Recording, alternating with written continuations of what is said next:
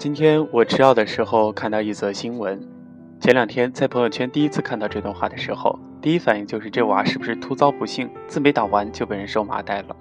就在我拿着电话在幺幺零与幺二零之间犹豫时，他又发了一条动态，给你的对象或者是喜欢的人发。今天我吃药的时候看到一则新闻。如果他问你是什么新闻，而不是问你为什么吃药，说明他不喜欢你。我觉得颇为有趣，于是鬼使神差地复制了这段话，并将之群发。最后，我将所有的回复总结了一下，大部分都是在类似预期的两种答案之中。第一种，一，为什么吃药？二，怎么了？三，看什么新闻？四，你怎么话不说完？一排抓狂的表情。当然，也有一些让我想抓狂的可爱的回答。一。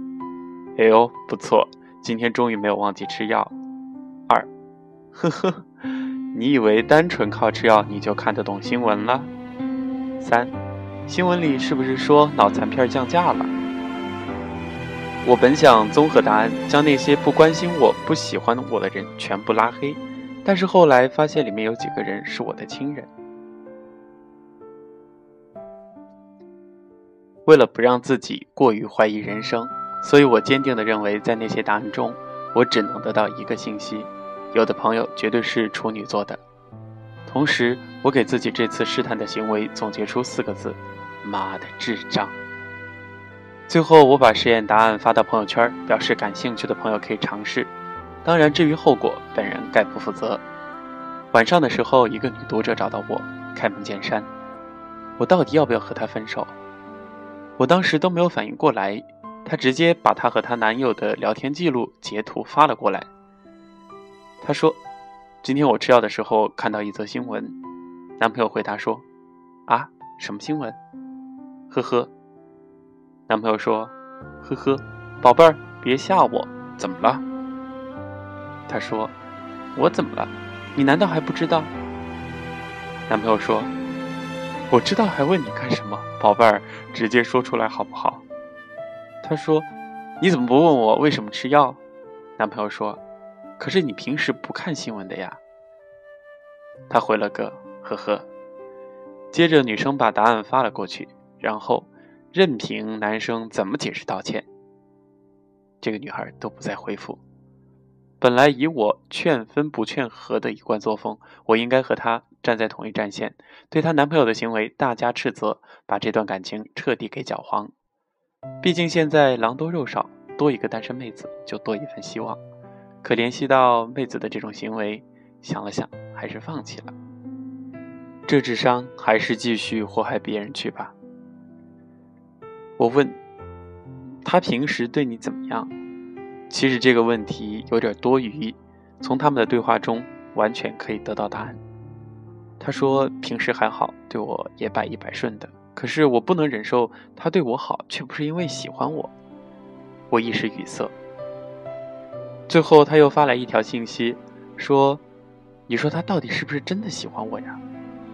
我点开他的头像看了看，然后斩钉截铁地给他发过去一段话：“放心，绝对真爱。”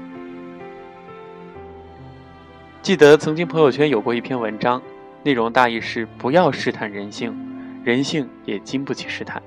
其实将之缩放到爱情里边同样适用，而且爱情这种事情就如人饮水，冷暖自知，对方怎么样，对自己好不好，自己绝对是一清二楚的，根本就用不着试探。而当你觉得试探已经成为一种必要的时候，说明这段感情在你的心里早已经失去了信任。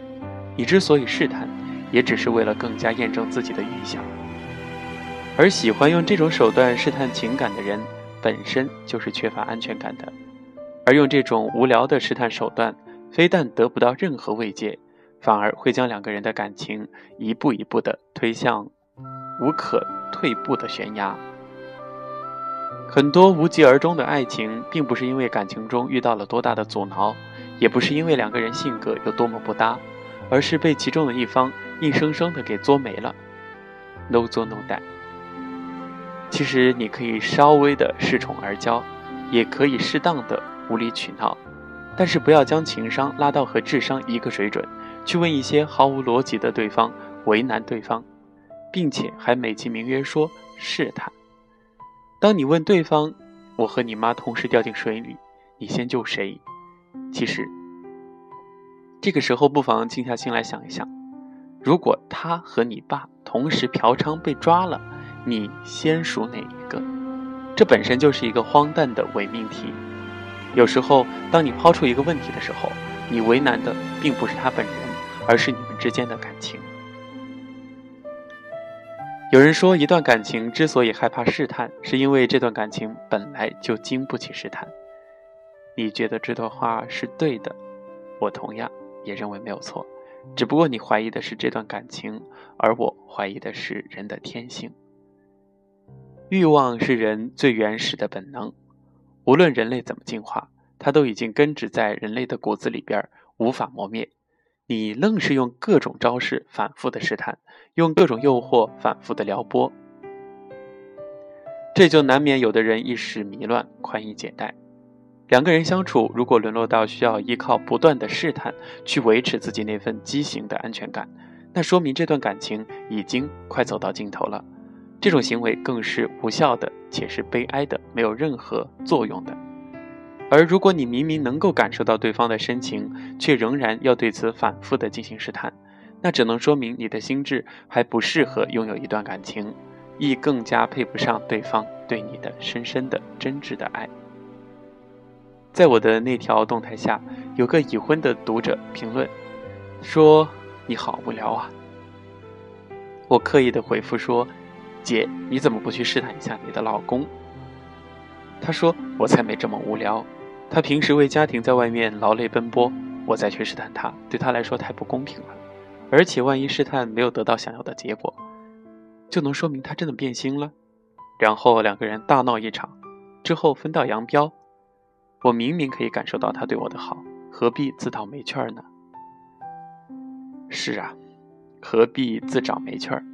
更何况大部分这些所谓的试探本身就没有任何的科学性可言。甚至完全是荒诞不经的。在我的试验中，综合答案得出的那些不关心我、不喜欢我的亲人当中，我的妈妈赫然在列。她是这样回复我的：“儿子，这信息我今天都收到好几条了，你竟然也发？”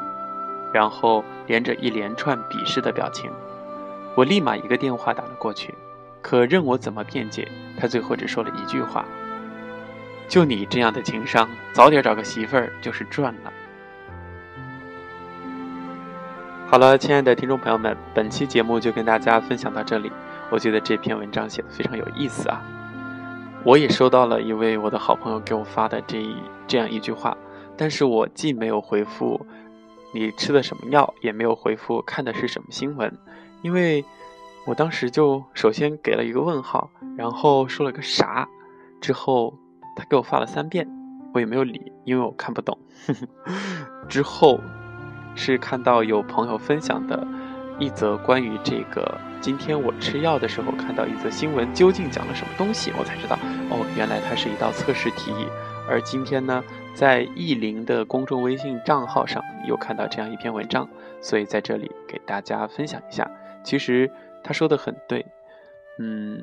我们应该更多的去相信吧，选择相信，选择什么都是好的，而不是一味的去测试、去试探。特别是把这些无聊的东西用在你的亲人，或者是你的好朋友、闺蜜、好基友、你的爱人、你的亲人的身上去测试的话，嗯，感觉有点得不偿失吧。